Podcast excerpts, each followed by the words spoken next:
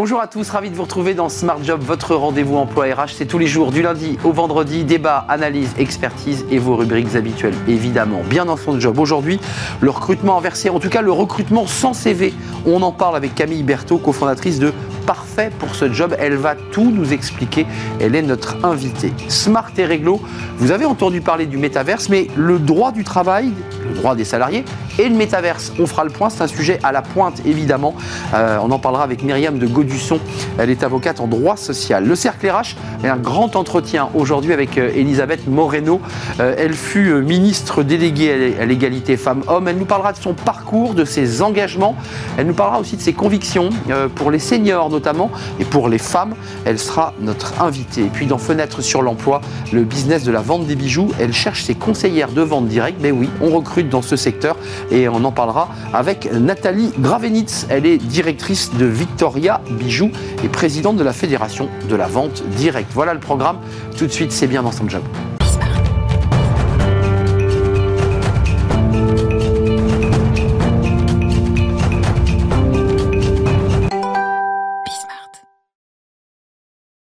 Bien dans son job, on parle recrutement et on parle de méthodes euh, innovantes, disruptives pour recruter parce que vous, vous avez des galères de, recrutement et on en parle avec euh, Camille Berthaud. Bonjour Camille. Bonjour. Ravi de vous accueillir. Vous êtes cofondatrice de Parfait pour ce job.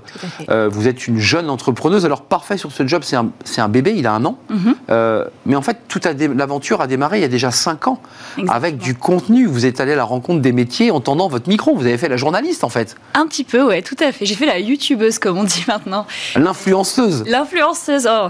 Non, c'était ça l'idée, c'était, de, c'était quoi au départ, ce concept d'aller chercher, euh, j'aime le lundi, c'est de donner de la parole à des gens qui font un métier, qui le racontent? Exactement, bah, Initialement, ça vient d'une frustration personnelle qui est que moi, je suis une personne sans vocation. J'ai jamais su quoi faire dans la vie et je me suis toujours dit si seulement j'avais une année sabbatique pour tester plein de métiers, toute seule, j'aurais jamais osé le faire. Mais j'ai rencontré Miguel Munoz, qui est devenu mon associé, qui m'a dit bah tu viens, on prend deux caméras, on va voir les gens, on leur propose de passer une journée avec eux pour leur poser plein de questions sur leur métier. Quand le métier s'y prête, on le teste et en échange, bah, on fait une vidéo qu'eux pourront utiliser et que nous on pourra diffuser sur notre média. Un mélange de vie ma vie et de sociologie très très à l'intérieur d'un métier en fait. Exactement, Euh, et de cela euh, naît euh, parfait pour ce job. Comment ça naît? Comment vous avez en tête l'idée qu'aujourd'hui on ne recrute plus sur un CV, mais qu'on recrute quoi? Sur des compétences, sur des soft skills? Bah, Nous, on passe du coup beaucoup de temps sur le terrain. On discute avec plein de gens de plein de, secteurs différents. Euh, c'est marrant parce que toutes les personnes ont ce même discours de nous dire bah, nous, dans notre secteur, c'est compliqué le recrutement. en fait, c'est compliqué partout, partout, finalement. Exactement. Il y a un petit peu plus de deux ans, on s'est spécialisé sur vraiment les métiers en tension. Donc les métiers où il y a vraiment des grosses, grosses problématiques. On peut les citer la restauration, euh, les métiers techniques, la tech le, le, soin à la personne, la logistique, le bâtiment, euh, enfin, c'est immense. Et, euh, et, on s'est dit qu'en fait, il y avait beaucoup de. Enfin, pour nous, les métiers sont en tension pour deux raisons principales. Soit ils le sont parce qu'ils sont extrêmement pénibles, mal considérés, mal rémunérés. Bien sûr. Soit ils le sont parce qu'ils sont méconnus ou parce qu'ils ne rentrent pas dans les cases. Vous avez plein de métiers aujourd'hui qui ne rentrent pas dans le référentiel Pôle emploi. Et du coup, les personnes qui cherchent à recruter euh, se retrouvent face à une impasse parce que ont du mal à travailler avec Pôle emploi et ont beau diffuser des annonces sur les job boards, les job boards classiques que sont Monster et compagnie.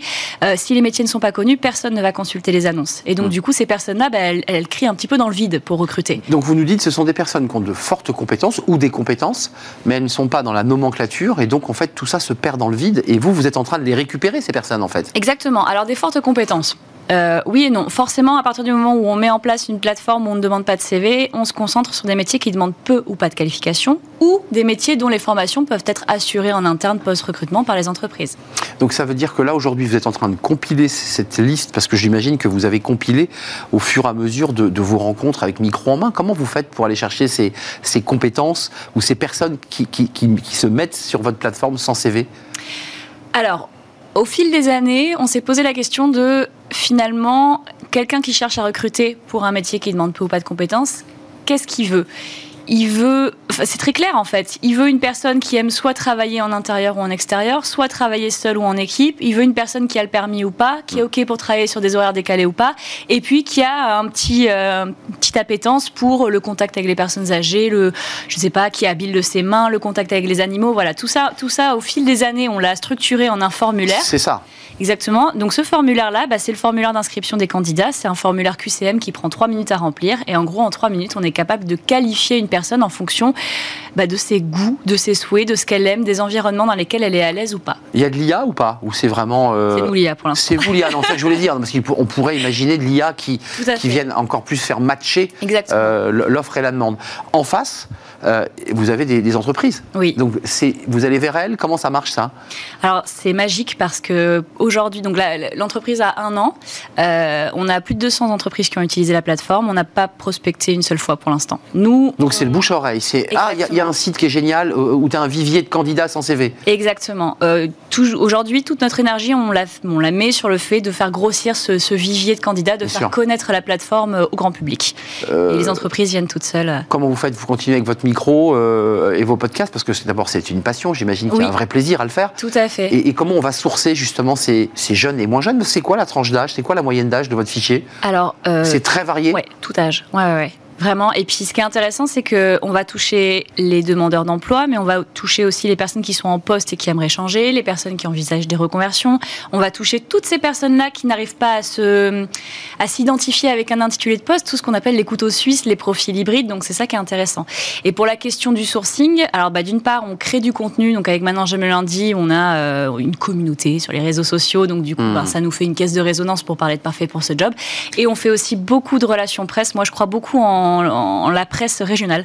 Tout ce qui est PQR et compagnie, c'est très lu, c'est très intéressant, c'est lu par, euh, par des profils très variés. Donc on fait beaucoup de presse, ouais. Hum, de manière à vous faire connaître par le plus grand nombre. Et vous êtes venu euh, faire un détour par les, studios de, de Bismart dans l'émission Smart Job. Tout à fait. Euh, bon vent, euh, à parfait pour ce, pour ce job. Mhm. Et puis, on peut, j'imagine, toujours écouter vos podcasts. Vous en faites toujours Vous avez plus pas le temps des podcasts audio, ce sont des vidéos. Des vidéos, mais on a toujours, vous avez toujours le temps d'en faire ah ou pas ah, Vous oui, continuez, vous n'avez pas abandonné Ah ben surtout pas. Nous, on veut avoir les pieds sur le terrain parce que parce que c'est là qu'on récolte les informations qui sont importantes et qui font qu'on arrive à monter une plateforme peut-être différente de tout ce qui se fait aujourd'hui. Hum, d'où ce rapport au territoire, en tout cas. D'où le fait que vous avez envie de hum. mailler le plus largement possible.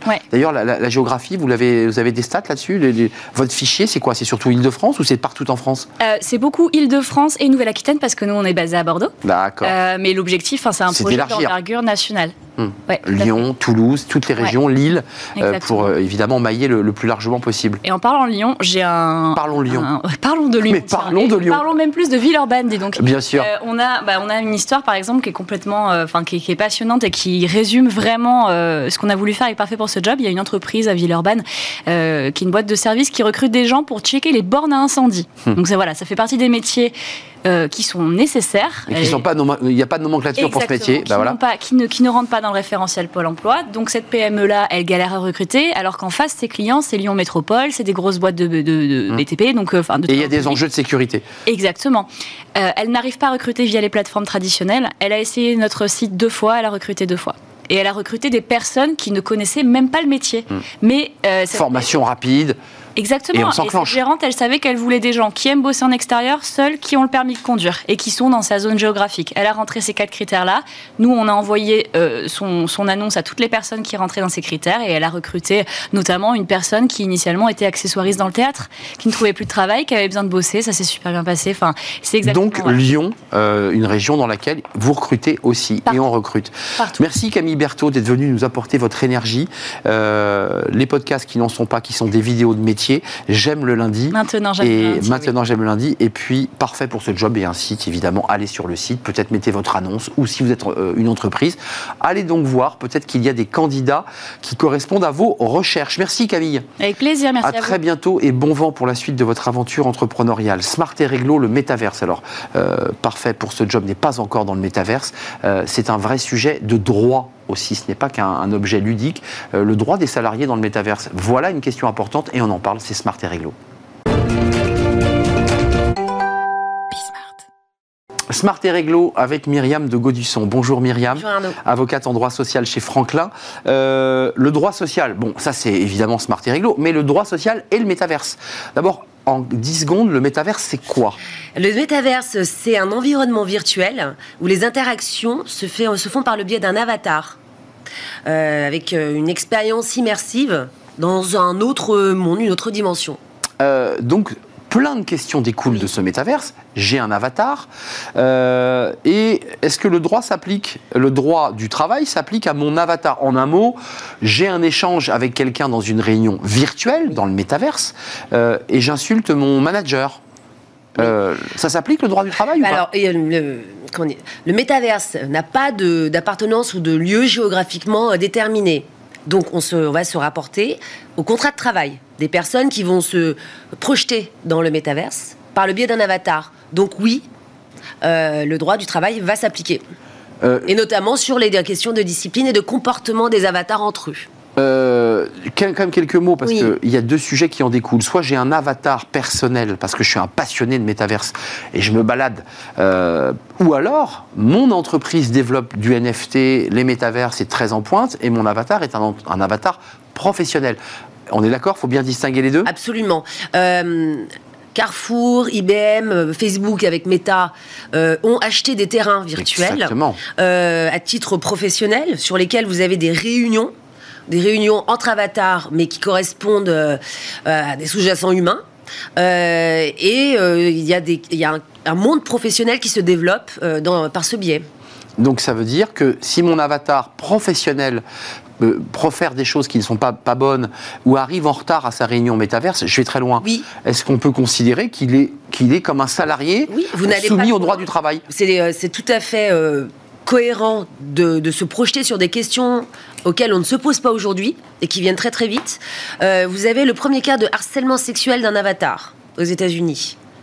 Incroyable. Oui, donc on peut se poser toutes ces questions, il n'y a plus de limite. Et les seuls repères qu'on a d'un point de vue juridique, euh, en droit du travail, c'est finalement notre code du travail et le règlement intérieur. Donc il faut faire des chartes sur le comportement. Par exemple également, euh, est-ce qu'un avatar... Il faut rajouter dans les chartes, on est d'accord. hein, Il Ou faut en faire une dédiée. une dédiée sur lorsque vous êtes dans l'espace métaverse. Exactement. Est-ce qu'on peut euh, être un, euh, qu'on peut se projeter dans un dans le dans un avatar euh, qui ne serait pas semblable à notre euh, Autre apparence question. Oui. Est-ce Pour les peut- personnes en situation de handicap qui ne veulent pas montrer qu'elles sont en situation de Absolument. handicap. Donc, euh, est-ce qu'on peut utiliser un avatar professionnel par le biais d'un dinosaure, par exemple? On peut tout imaginer. Euh, alors, certaines entreprises le permettent et d'autres non. Il faut s'adapter.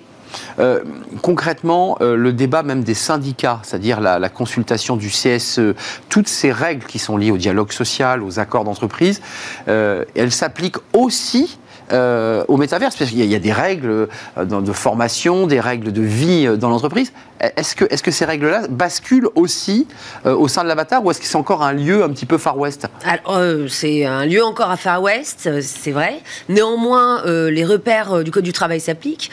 Sur la formation, bien sûr, on peut imaginer que certaines populations un peu plus âgées du mal euh, à utiliser le casque de réalité virtuelle et à se comporter euh, comme il le faudrait euh, dans ce, dans ce monde. Qui est pas sans risque hein, quand même, il ne faut pas le garder trop longtemps sur, sur son visage. Tout à fait. Bah alors, du coup, effectivement, la question se pose également du télétravail, puisque c'est le seul repère qu'on ait par rapport Bah oui. euh, au fait de travailler euh, dans le métaverse. Est-ce qu'on travaillerait toute la journée ou uniquement pour des réunions? Je crois que c'est impossible sur le plan de la santé, il me semble. Alors, il y a le droit à la déconnexion de, sur le plan de la santé également, euh, mais certains call centers commencent dans d'autres pays à faire travailler des avatars, c'est-à-dire des personnes humaines euh, qui, derrière, euh, toute la journée. Donc ça, ju- juste qu'on soit bien délimité, la France est touchée. Est-ce que vous, à travers vos clients, à travers, je dirais, la jurisprudence, vous voyez arriver ce sujet ou est-ce qu'il est encore un peu loin de nous? Alors, la jurisprudence, euh, oui, c'est loin. Mais euh, s'agissant de certains clients, oui, euh, effectivement, dans les nouvelles technologies euh, et certaines filiales de sociétés étrangères organisent d'ores et déjà des workrooms euh, par le biais d'avatars. Les fameuses workrooms. Avant de nous quitter, Myriam, il y, a, il y a un autre débat. Alors là, on évoquait le droit du travail. Vous nous confirmez qu'il se transpose à peu près mécaniquement, Oui. à condition d'avoir bien mis des chartes en place. hein, ça, Oui. c'est les règles.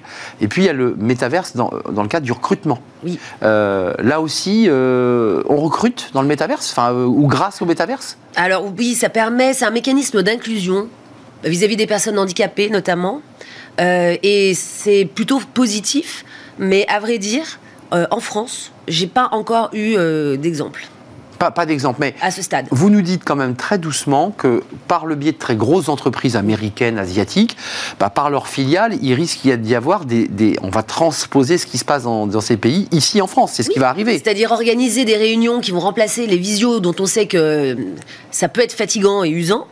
Des heures et des heures en visio, comme on a pu le voir pendant le confinement, par des réunions dans le métaverse, et mm. qui seraient plus agréables en réalité. Plus agréable, encore une fois, je le redis, je crois qu'il y a un débat sur la santé et les ondes envoyées par ce casque. Et on dit que c'est pas plus de 20 minutes. Donc ça veut dire qu'il faut réussir à réinstaller des règles de, droit sur l'utilisation de l'outil. On est d'accord Et ce n'est pas ça, ça n'existe pas, encore. Non.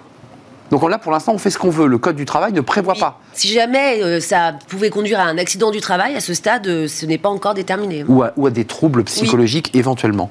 Merci de nous avoir éclairé sur ce sujet dont je pense qu'on va continuer à parler régulièrement parce qu'on est euh, dans des sujets un peu de, de zone grise qui, ne sont pas encore totalement réglés par le, droit. En tout cas, le droit du travail se transpose. Merci Myriam de, du avocate en droit social, spécialiste de ce sujet et de plein d'autres chez Franklin. Merci de nous avoir rendu visite. On fait une courte pause et euh, le Cercle RH accueille Elisabeth Moreno, ancienne ministre déléguée à l'égalité femmes-hommes. Et on va revenir évidemment sur son parcours de femme et d'entrepreneuse, euh, de femme inspirante aussi, et puis du regard qu'elle porte eh bien, sur euh, la société, sur les réformes actuelles, réformes des retraites évidemment, et sur ce fonds d'investissement qu'elle va porter autour de la formation et de l'éducation. Elle est notre invitée, c'est un grand entretien juste après la pause.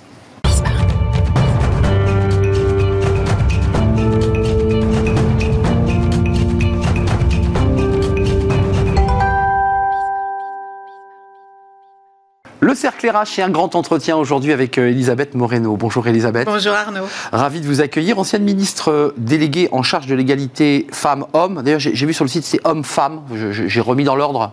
Écoutez, quand, vous quand ce genre de... Merci déjà de l'avoir fait, mais quand ce genre de problème sera la chose la plus importante, ça veut dire qu'on aura réglé énormément de, de choses. Alors, euh, ancienne déléguée, ancienne ministre déléguée, mais surtout entrepreneuse, femme qui entreprend et, et femme qui, qui lance des initiatives, on va en parler avec vous, euh, ce fonds d'investissement sur lequel vous travaillez, qui est une, immense aventure euh, en direction de l'Afrique, si j'ai bien compris, autour de l'éducation et, de la France, formation, éducation, qui pour vous sont, des piliers fondateurs. Quelques mots sur vous. Question un peu philosophique, tiens, on a une rubrique qui s'appelle Smart Philo. Vous avez réussi votre vie ou vous avez réussi dans la vie, Elisabeth Moreno? Je dirais plutôt que j'ai réussi dans la vie j'ai réussi dans la vie parce que euh, le départ de ma vie ne me prédestinait pas à réussir. Je, fais partie de ces personnes sur qui on n'aurait pas misé, on n'aurait pas pensé que j'aurais la carrière que j'ai eue, et moi certainement pas, parce que le déterminisme social fait que parfois on s'enferme dans des boîtes et on s'interdit de rêver trop grand. Euh, est-ce que j'ai réussi ma vie? Non, parce que j'ai encore énormément de choses à faire, parce qu'il y a des choses que j'ai échouées. Mais vous savez, euh, il n'y a que les personnes qui ne font rien qui n'échouent pas. Et c'est aussi grâce à mes échecs que je suis arrivée là où je suis. Donc j'ai réussi dans la vie, mais il reste encore beaucoup de choses à accomplir. Je, considère que vous êtes, faites partie de ces femmes inspirantes, même lorsqu'elles ne s'expriment pas verbalement. Vous êtes une femme inspirante. Est-ce que vous en avez conscience? J'en ai pris conscience à force de l'entendre, euh, et, je le dis avec humilité. C'est euh, par votre euh, parcours, par votre histoire, par votre résilience aussi par mon parcours, parce que j'ai un parcours atypique qui probablement parle aux personnes qui sont parties de loin euh, et à qui on a dit de rester à leur place. Euh, finalement, je pense que mon parcours dit que la place qui est la nôtre, c'est celle que nous choisissons. Donc, je, crois que les personnes qui sont inspirées par mon parcours sont ces personnes qui se reconnaissent en moi parce que euh, elles sont ce qu'elles sont. On leur accorde la possibilité de faire certaines choses ou pas. Et si je peux dire à ces personnes au travers de mon histoire qu'elles peuvent tout faire, est-ce que ce sera facile? Non. Est-ce qu'il faudra se battre? Est-ce qu'il faudra travailler? Est-ce qu'il faudra être résilient? Oui. Mais est-ce que c'est possible? C'est ça la bonne nouvelle. Euh, en tout cas, vous donnez espoir à ceux qui parfois ont le sentiment qu'ils ont un plafond de verre au-dessus de la tête. Et on va revenir à cette réforme des retraites parce que, euh, évidemment, elle, elle, est dans la rue, elle est dans l'hémicycle. Euh, le débat se poursuit. Euh, quel regard vous portez sur cette réforme? Parce que en, travaillant sur votre parcours de ministre délégué, j'ai découvert que vous aviez créé l'index diversité et inclusion afin de promouvoir la diversité sous toutes ses formes dans le monde professionnel. C'était très très ambitieux. Euh, travailler sur l'intergénérationnel, ça c'était un, point important. et vous vouliez finalement supprimer les, inégalités tant liées aux, cultures, au parcours, mais à l'âge. Comment vous la regardez, cette réforme qui semble, euh, et pas sur le plan politique, euh, est-ce que vous pensez qu'on a envie de se dire presque tout ça pour ça? Moi, cette réforme, je la regarde euh, avec euh, curiosité dans l'émotion qu'elle suscite. On est en train de dire euh, que pour sauver notre système de retraite à répartition, il va falloir qu'on travaille un an ou un an et demi de plus. C'est un système qu'on nous envie dans le monde entier. C'est un système auquel nous sommes attachés. C'est un système de solidarité intergénérationnelle. Et les gens sont dans la rue et ils sont inquiets et ils sont préoccupés. Je pense que cette réforme est nécessaire. Je pense que il est important que chacun comprenne pourquoi elle est importante. Mais je vais aller plus loin. Je ne crois pas que ce soit véritablement le problème du passage de 63 à 64 ans. Ça cache autre chose. Ça cache autre chose. Je pense que ça cache des préoccupations beaucoup plus profondes, des préoccupations sur euh, le monde du travail tel qu'il est aujourd'hui. Ce monde du travail qui euh, ne donne pas de désir, de joie, d'envie, ni aux jeunes générations, nous, ni aux, générations plus euh, euh, matures. Et je crois que cette réforme euh, eût pu être une formidable opportunité de repenser le monde du travail. Ce pas le cas. Une formidable opportunité de se demander pourquoi des jeunes qui ont entre 15 et 20 ans et qui ne seront pas à la retraite avant au moins 50 ans dans la rue. se posent la question et vont dans la rue pour dire je ne veux pas de cette réforme. Donc je crois vraiment que moi je, je vois derrière chaque crise une opportunité et cette opportunité que je voyais, c'est Qu'est-ce qui fait que vous et moi, nous aimons notre travail ou pas? Qu'est-ce qui fait que le travail peut être euh, une source d'émancipation? Qu'est-ce qui fait que le travail peut nous permettre de nous réaliser et nous accomplir? C'est beaucoup plus intéressant et en termes de perspective, beaucoup plus puissant que de rester focalisé sur des batailles entre euh, le, le, gouvernement, les syndicats, les partis hmm. politiques. Ça, je trouve que c'est euh, pas le plus intéressant. Elisabeth Moreno, en creux, vous nous dites euh, très clairement je soutiens cette réforme, mais en creux, vous nous dites aussi peut-être que si on s'était pris autrement, euh, en travaillant d'abord sur la pédagogie, sur la réflexion autour du travail, sur le sens du travail, peut-être nous ne serions pas dans des journées de blocage qui vont s'enchaîner et s'égrener au fil des semaines. Vous avez, si vous prenez la thématique qui a été le plus traitée, la plus traitée par les médias depuis le mois de septembre, c'est la réforme des retraites. Hum. Il n'y a pas un matin, un midi ou un soir où vous n'entendez pas les syndicats, le gouvernement, les années. On ne parle que de ça. Mais pas vraiment de ce dont vous parlez. Systématiquement de la même chose. On a enfermé cette réforme dans une idée de passage de 63 à, de 62 ou à 64, et même si c'était 63, 64. Et, je hum. crois fondamentalement que le sujet n'est pas là. Le sujet, c'est pourquoi est-ce qu'on trouve qu'il n'y a plus de sens au travail? Pourquoi, alors que tous les pays européens sont bien, pour la plupart d'entre eux, partent à la retraite beaucoup plus tardivement, que nous, nous avons un système que nous, qu'on nous envie partout, pourquoi on reste focalisé sur les faux problèmes hmm. si, si je vous dis que vous devez travailler une année de plus pour faire en sorte que la retraite de vos parents soit euh, correcte, vous le ferez. Hmm. Si je vous dis... Ou de mes enfants d'ailleurs. Ou, vos enfants, enfants, ils le feront. Si je vous dis, écoutez, il n'est pas normal que dans un pays aussi fort, aussi puissant, la septième puissance économique mondiale, où il y a tellement d'opportunités de créer de nouveaux jobs, où on a besoin de faire une transition énergétique, industrielle, écologique, colossale, dans laquelle on peut réinventer le sens du travail, là, les discussions deviennent intéressantes. D'ailleurs, je, m'autorise, vous assumez, c'est intéressant, vous n'êtes plus dans le gouvernement, donc vous avez une liberté de parole aussi, euh, d'assumer le fait que, après tout, ces rentrées fiscales perdu ma liberté de non, c'est vrai. Quel que soit le prix vrai. non, mais que, vous, ça m'écoute. Vous reconnaîtrez qu'on est un peu plus cadenassé quand on est, quand on est, euh, au gouvernement. Il faut faire euh, plus attention. C'était pas un Parce que chaque virgule peut être commentée et travestie. Mais vous nous dites quand même que cet argent euh, récolté grâce à cette année supplémentaire peut aussi servir à payer autre chose que les retraites, parce qu'on a des enjeux écologiques, on a des enjeux économiques, et que tout ça peut aussi nourrir la richesse de la nation. Parce que ce débat est quand même un petit peu complexe au sein du gouvernement. Ce sont nos impôts qui permettent à la France d'être à la place qui est la sienne mmh. aujourd'hui. Nous sommes l'un des pays les plus productifs au monde. Non déplaise à ceux qui, nous veulent, qui veulent nous faire croire euh, le contraire.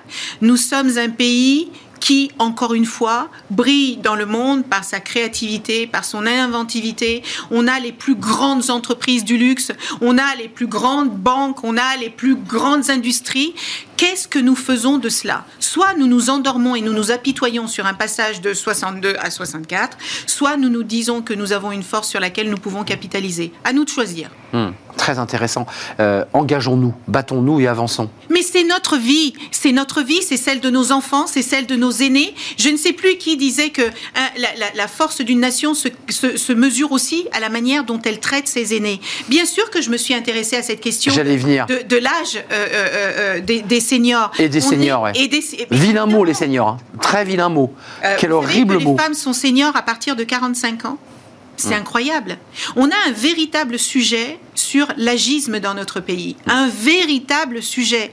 Si vous considérez qu'une personne qui a 45 ans, qui a de l'expérience, qui a, pour ceux qui en ont, élevé ses enfants, qui sait ce qu'elle veut, la manière dont elle veut le faire, qui sait comment contribuer, comment apporter le meilleur, qui est totalement épanouie dans sa vie, au moment où elle est prête à, donner le plus de ce qu'elle a, on lui dit non, non, euh, laisse la place aux jeunes. Aux jeunes. Mais dans tous les pays du monde, vous avez besoin de l'expérience des aînés et de la force vive et de la dynamique des jeunes pour y arriver. Pourquoi est-ce qu'il serait différent, ce serait différent dans notre pays? C'est-à-dire au crédit d'Emmanuel Macron, hein, comme cette politique d'un jeune, une solution. On en parle beaucoup sur ce plateau, on est partenaire. Qui a donné des résultats. Et qui a donné de très bons résultats.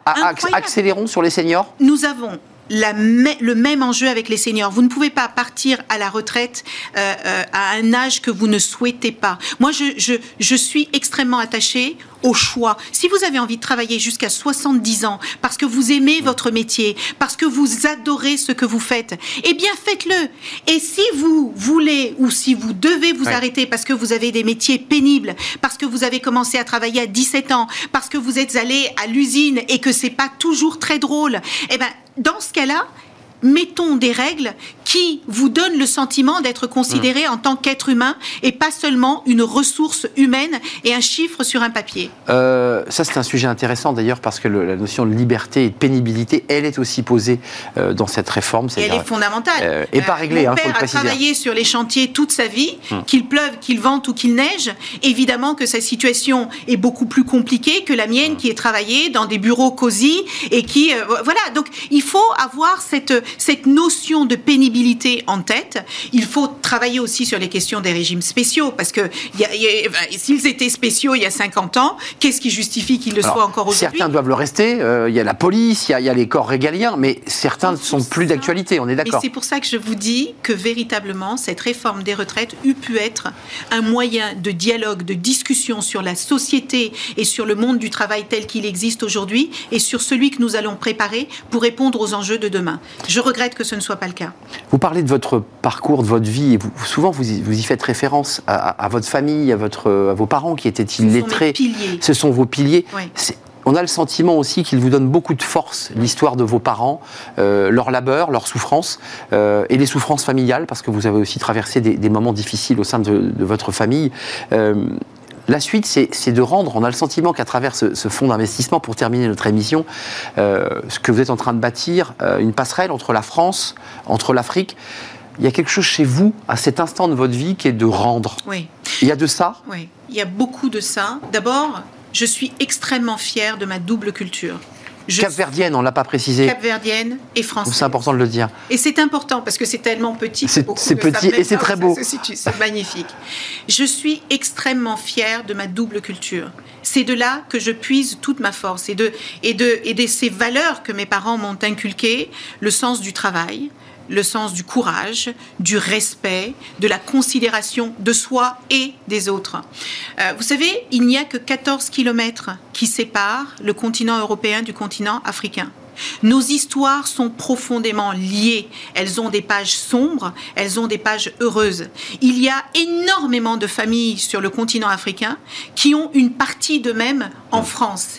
Il y a énormément d'Européens qui ont une partie d'eux-mêmes sur le continent africain tant qu'on salira cette histoire, tant qu'on remettra, et de tous les côtés d'ailleurs, hein, tant qu'on la fantasmera, tant qu'on ne la regardera pas dans sa réalité, tant que les politiques continueront d'utiliser ces histoires pour nous confronter, pour nous diviser, pour nous fracturer, nous serons tous perdants. Pourquoi j'ai décidé de faire ce fonds et d'avoir un pied en France et un pied en Afrique? C'est parce que je crois que nos destins sont liés et c'est parce que je crois comme le disait Nelson Mandela, que l'éducation et la formation Mm. sont les armes les plus puissantes pour prendre votre destin en main. C'est ce qui m'est arrivé. J'ai vu mes parents souffrir, j'ai vu mes parents être humiliés de ne pas savoir lire, et j'ai tout misé sur l'éducation. Et si je suis en face de vous aujourd'hui, Arnaud, à avoir cette conversation, c'est parce qu'il y a des professeurs, des maîtresses, des enseignants qui m'ont transmis. Aujourd'hui, j'ai la possibilité de transmettre, et je le fais avec joie et un sens de, de, la mission qui me, qui me réjouit profondément. Euh, formation, éducation, il suffit d'aller dans, dans, l'Afrique euh, et en Afrique, dans certains pays, on voit une jeunesse euh, qui n'est pas désœuvrée, c'est une jeunesse diplômée, c'est une jeunesse qui a envie de réussir, c'est une, jeune- une jeunesse qui vous dit mais j'ai un diplôme d'ingénieur, j'ai fait une école de commerce, je trouve pas. Les, C'est terrible, c'est ça que vous, à travers ça, c'est vous, c'est là-dessus que je c'est ce sujet-là que vous Vous traitez. savez, les préjugés vis-à-vis de l'Afrique sont terribles. La condescendance qu'il peut y avoir vis-à-vis de l'Afrique est, est humiliante. C'est le terme le plus faible que je peux trouver. Je pense qu'on ne se rend pas compte de la créativité de l'Afrique. Vous savez, quand vous n'avez rien, vous êtes obligé de créer et d'inventer. Très inventif. L'Afrique est l'un des continents qui a les femmes les plus entrepreneuses au monde. Pas parce qu'elle le fait par plaisir, parce que c'est une question de survie. Vous créez une entreprise parce que cette entreprise répond à un besoin. Hum. Vous créez un produit parce qu'il répond à un besoin. Le continent africain est l'un des continents où il y a le plus de choses à construire, que ce soit dans l'infrastructure, que ce soit dans l'agriculture, que ce soit dans l'éducation, que ce soit dans la tech, la technologie, cette quatrième révolution industrielle peut changer la face du continent africain. Donc, euh, que ce soit pour Pays les Africains eux-mêmes, hein, d'ailleurs, hein. on ne le dit pas assez. extrêmement connectés. Bah oui. Pourquoi le mobile money a explosé en Afrique? Moi, j'ai trouvé des solutions financières en Afrique c'est que vrai. je n'ai pas trouvées ici. Pourquoi? Parce qu'il n'y a pas d'héritage. Parce qu'il est extrêmement difficile pour un grand groupe qui s'est construit sur un business model de se remettre en question, de le casser pour inventer autre chose. Euh, Il n'y a que Steve Jobs, finalement, qui a eu l'un des rares patrons à avoir cassé un modèle pour en inventer un autre. Mm. PayPal aurait dû être inventé par une banque.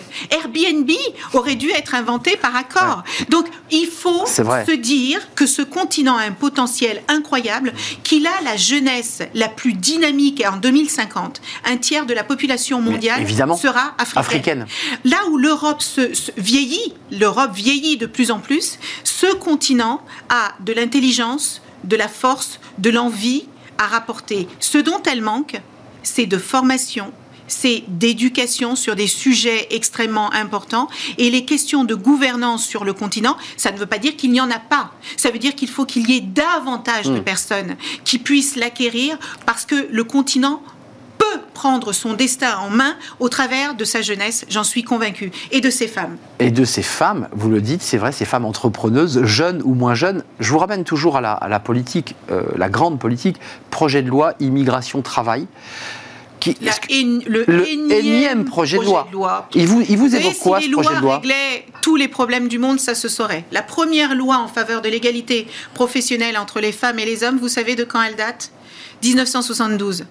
Plus de 50 ans après, on est encore à se poser des questions métaphysiques et les femmes gagnent entre 15 et 20% de moins qu'un homme à compétences égales et à responsabilité égale. Les lois ne résolvent pas tout. Et puisque vous me donnez l'occasion de Oui, parce parler que c'est l'idée de faire venir, je le dis simplement, parce que ça fait écho à ce que vous dites, c'est de réguler par des quotas sur des métiers sous tension des personnes venues de l'étranger qui pourraient pourvoir ces postes.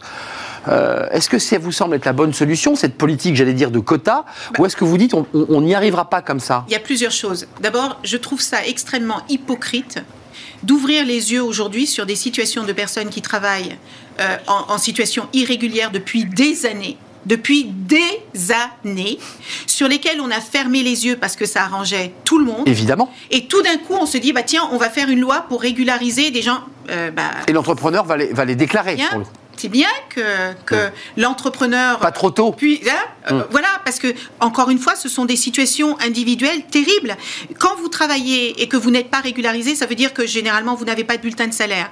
Ça veut dire que vous ne pouvez pas faire un prêt bancaire. Ça veut dire que vous ne pouvez pas prendre un appartement. Exclu. Ça veut dire que ouais, vous êtes exclu exclu du fonctionnement normal de la société. Quand vous n'avez pas de papier tout en créant de la richesse, tout en créant de la richesse, tout en payant vos impôts. Bien sûr. Et donc je trouve qu'il y a une énorme hypocrisie derrière ce sujet. Et moi je vous dis que, vous savez, le taux de chômage moyen dans notre pays, il est de 7%.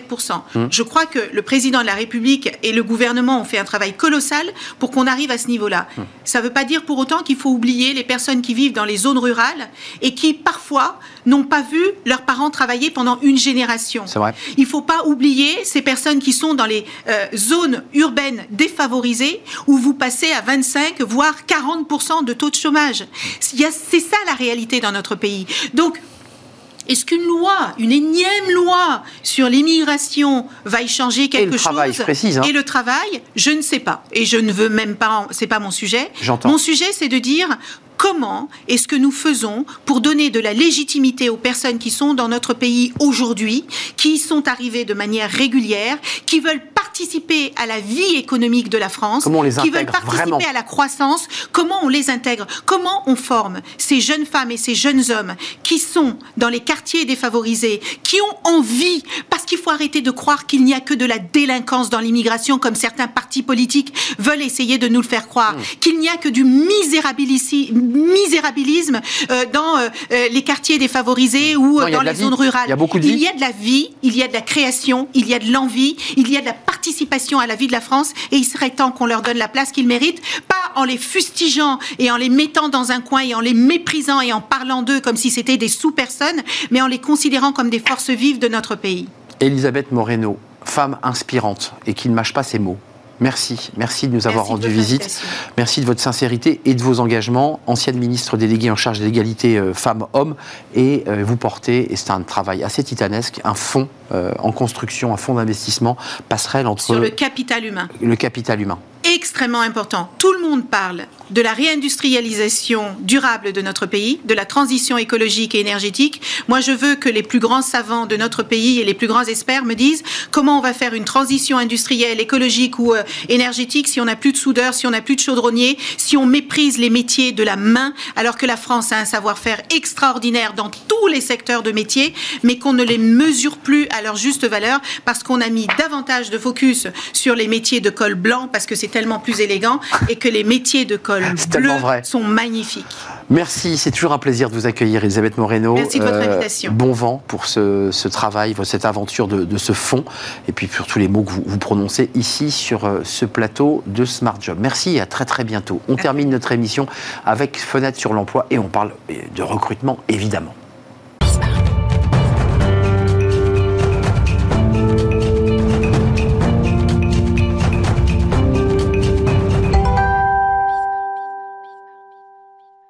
Fenêtre sur l'emploi, on parle de recrutement. Alors c'est un secteur dont on n'a jamais encore parlé ici sur ce plateau, euh, le recrutement de, de vente, euh, de conseillères de vente directe de bijoux. Alors j'allais dire c'est un peu une niche, mais c'est un vrai sujet parce qu'on ne trouve pas et il y a des difficultés de, recrutement. Et on en parle avec euh, Nathalie Gravenit, directrice de Victoria Bijoux, mais par ailleurs, autre casquette, présidente de la Fédération de la vente directe.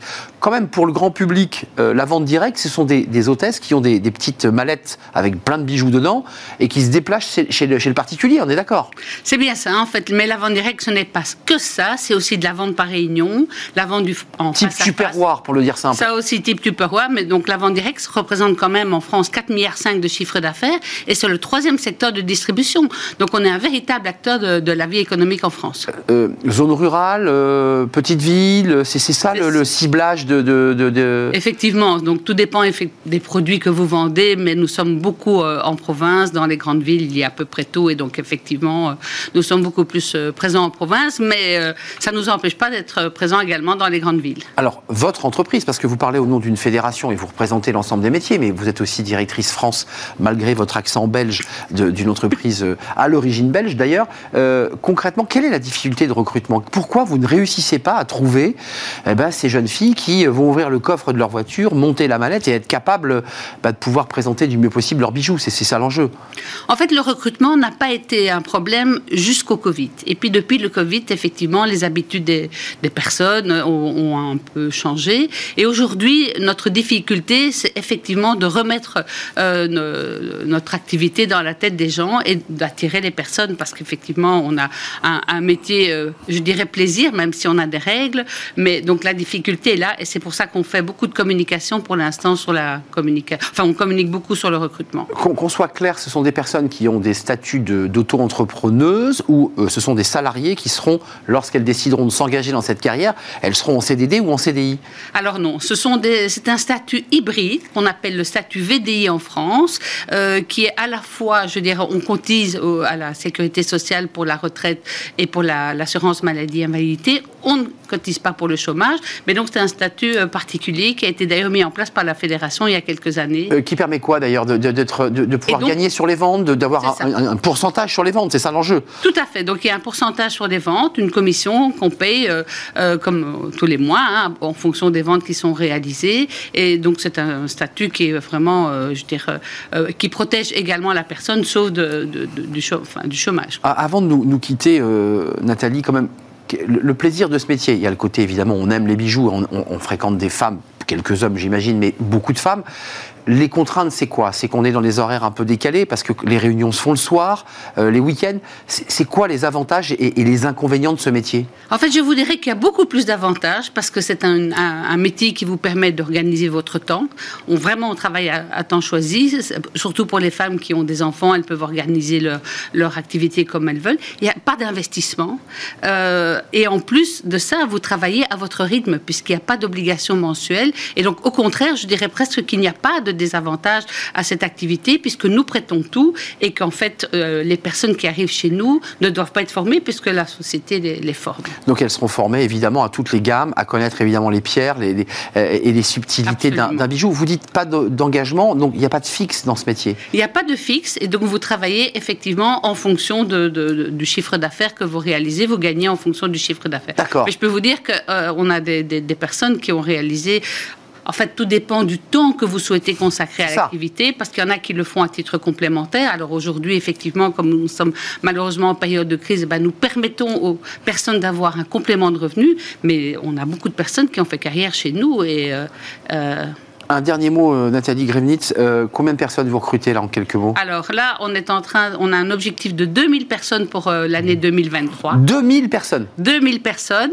Et donc on a commencé cette année avec tous des indicateurs ouverts après deux années, enfin après le Covid qui a été très très difficile. Et donc voilà, on vous invite vraiment à venir nous, nous rejoindre pour cette activité qui vous permet de faire carrière. Faire carrière dans le bijou. Merci Nathalie Grevnitz, directrice Victoria Bijou et présidente présidente de la Fédération de la vente directe, qui est une fédération, vous l'aurez compris, qui travaille aussi sur les statuts pour améliorer le statut de, de ces hôtesses. Euh, on les appelle comment Hôtesses de conseillères de vente. Conseillères de vente en bijoux. Merci de nous avoir rendu visite et, bonne chance pour vos recrutements. Merci à vous, merci de votre fidélité. Évidemment, c'était un vrai plaisir de partager ce, ce moment avec vous. Merci à toute l'équipe euh, technique qui m'accompagne. Merci à Raphaël pour le, la réalisation. Merci à Héloïse pour le son. Merci à Nicolas Juchat, évidemment. Et merci à Marie aujourd'hui pour l'accueil invité. Merci à vous pour votre fidélité. Euh, et je serai là évidemment demain. Portez-vous bien. Bye bye.